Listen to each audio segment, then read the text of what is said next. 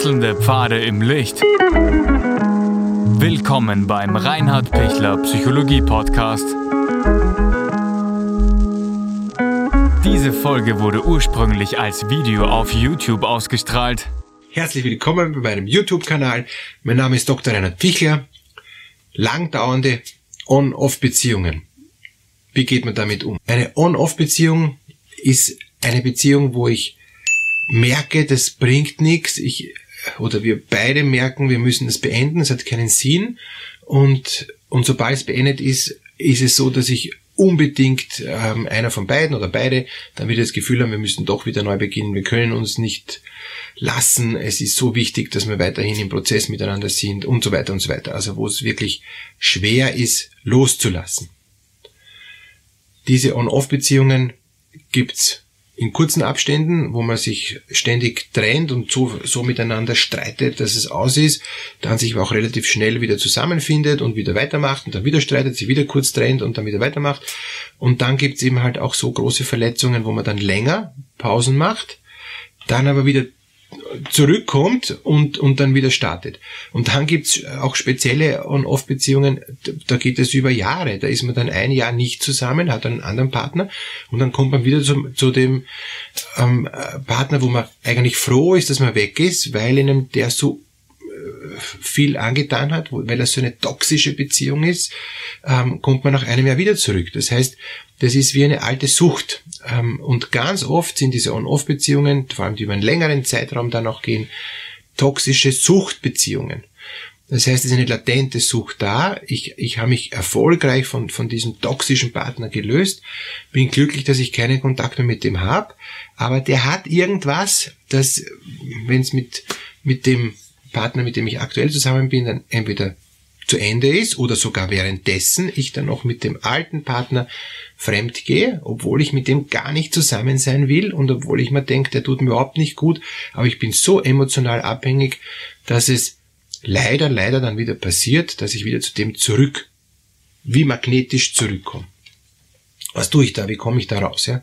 Also das eine ist Suchtherapie. Ähm, es ist eine abhängige Beziehung ähm, und sie sind von diesen Menschen so fasziniert oder so ähm, manipulierbar oder so in einer Art und Weise ähm, gebunden, dass dass äh, es da relativ wenig braucht oder oder oder dass es da einige Key Facts gibt, ja, dass es wieder von vorne entflammt, ja. Äh, das geht dann ratzfatz, ruckzuck und sie sind wieder im alten Muster drinnen, in diesem alten State drinnen ähm, und, und machen weiter, haben wieder riesige Hoffnung. Ähm, es wird immer ganz viel Oxytocin ausgeschüttet bei diesen On-Off-Beziehungen. Es, es ist wenn alles gut wird, dann sind wir das Traumpaar. Ja? Wenn sich der endlich ändert, dann dann ist der Himmel auf Erden und so weiter. Also das sind, das sind übersteigerte, idealisierte Erwartungen.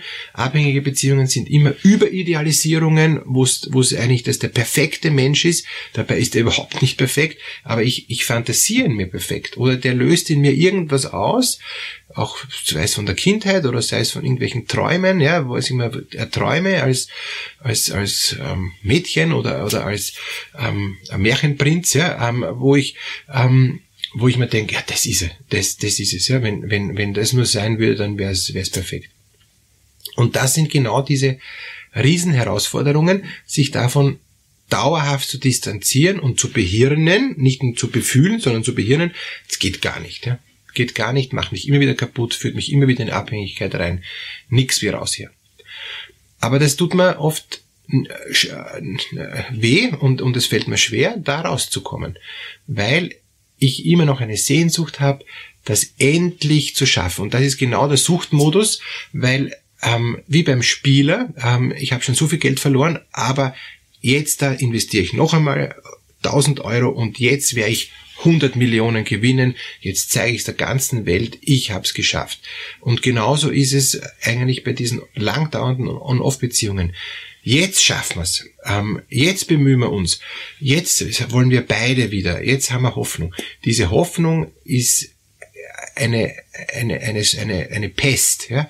weil es wird nicht. Ich muss, so traurig es ist, innerlich akzeptieren, es ist vorbei, es wird nicht, wir kommen da nicht zusammen. Äh, auch selbst wenn wir beide Therapie gemacht haben und Paartherapie gemacht haben, es geht sich halt eben nicht aus. Ich muss es akzeptieren, dass wir zwei eben uns nicht gut tun, dass wir in einer toxischen Beziehung leben.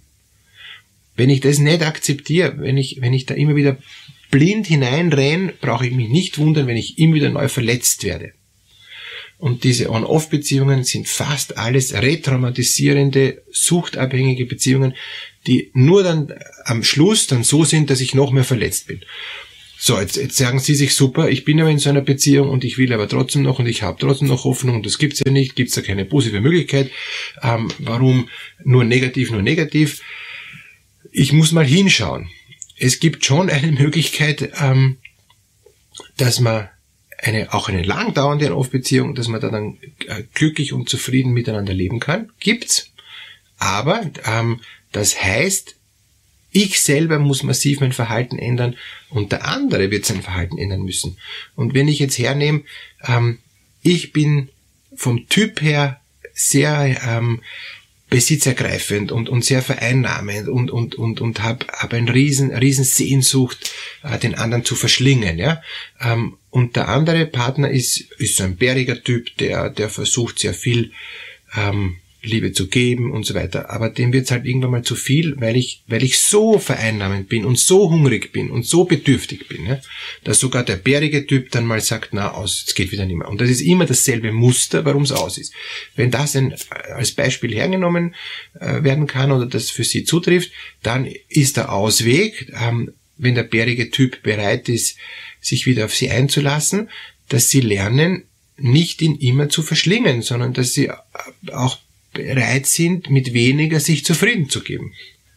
Und dass der bärige Typ auch schon früher merkt, bitte bremst dich ein, mir wird sonst wieder zu viel, wenn du schon wieder am Verschlingen bist. Und wenn ich diese Verhaltensänderung schaffe, kann auch aus, aus dieser toxischen Beziehung eine lebbare Beziehung werden. Dann ist nämlich das Gift weg und das Gift war immer dieses, alles sofort verschlingen und, und dann natürlich enttäuscht sein, dass das nicht machbar ist. Also diese überhöhten Erwartungen. Wenn ich davon runterkomme, kann auch eine immer wieder gescheiterte Beziehung endlich mal gelingen. Aber das, das heißt intensive Psychotherapie, das heißt Verhaltensänderung, das heißt Einüben von, von diesen tiefen Sehnsüchten. Ich muss draufkommen, warum habe ich denn dieses, dieses, dieses Riesenbedürfnis, ja?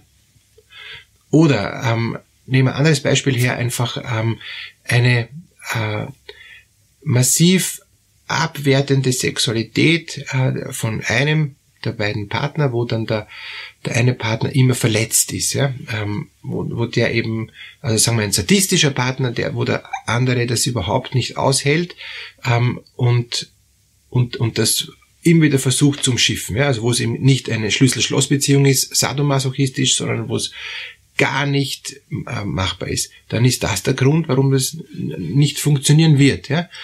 Und dann muss eben der Partner, der, der sadistisch empfindet und der auch nur sadistisch erregbar ist, oder nur auch, nicht nur, sondern eben auch, muss dann daran arbeiten, wieso ist es so? Was ist da in mir? Warum, warum äh, springe ich nur an, wenn ich auch gleichzeitig Gewalt im Spiel habe? Was, was brauche ich beim, beim Gewaltaspekt, was sind meine Gewalterfahrungen und so weiter. Dann muss ich mal diese Dinge anschauen, ja, und, und, und wenn, wenn ich da eine nachhaltige Verbesserung durch einen ähm, psychotherapeutischen Prozess, wo ich meinen persönlichen Sadismus anschaue, durchgeackert habe, dann kann es besser funktionieren und dann kann es auch wieder erfüllend werden. Wenn ich auch anders fühlen lerne, und das ist eben auch das Schwierige, wenn ich nicht anders fühlen lernen will oder nicht anders fühlen lernen kann. Wenn es nicht gelingt, dann wird es auch nicht funktionieren. Also ich mache schon Hoffnung, aber es braucht immer Bedingungen für die Hoffnung. Und es ist sinnlos, wenn ich mich in was reinsteige, wenn ich, wenn ich zugeben muss, das sind heiße Eislutscher, das wird, das wird in 100 Jahren nicht spielen, weil sich die zwei in 100 Jahren gar nicht ändern wollen oder nicht ändern können. Das sind die zwei Unterschiede. Ja. Einmal will ich mich ändern, aber ich schaff's nicht. Und einmal ähm, könnte ich mich ändern, aber ich will es nicht. Und einmal kann ich weder das noch das.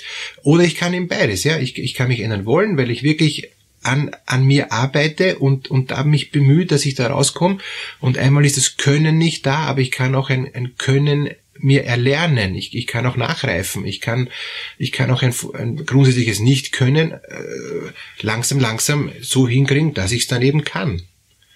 Aber das sind immer die zwei Parameter. Kann ich's und will ich's oder kann ich's nicht und will ich's nicht oder kann ich's aber äh, und so weiter. Die, die vier Varianten gibt's ja.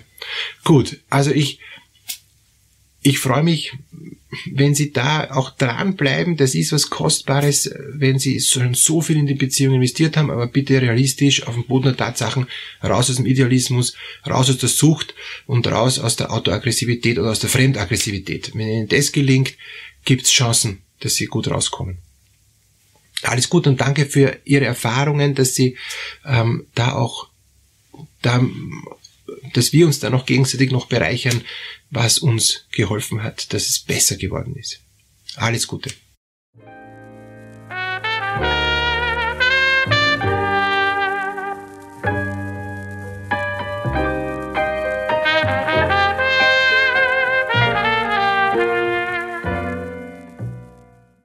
Wenn Ihnen diese Podcast-Episode gefallen hat, geben Sie bitte eine positive Bewertung ab.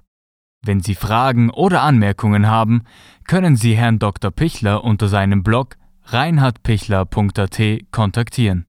Vielen Dank fürs Zuhören und bis zur nächsten Folge.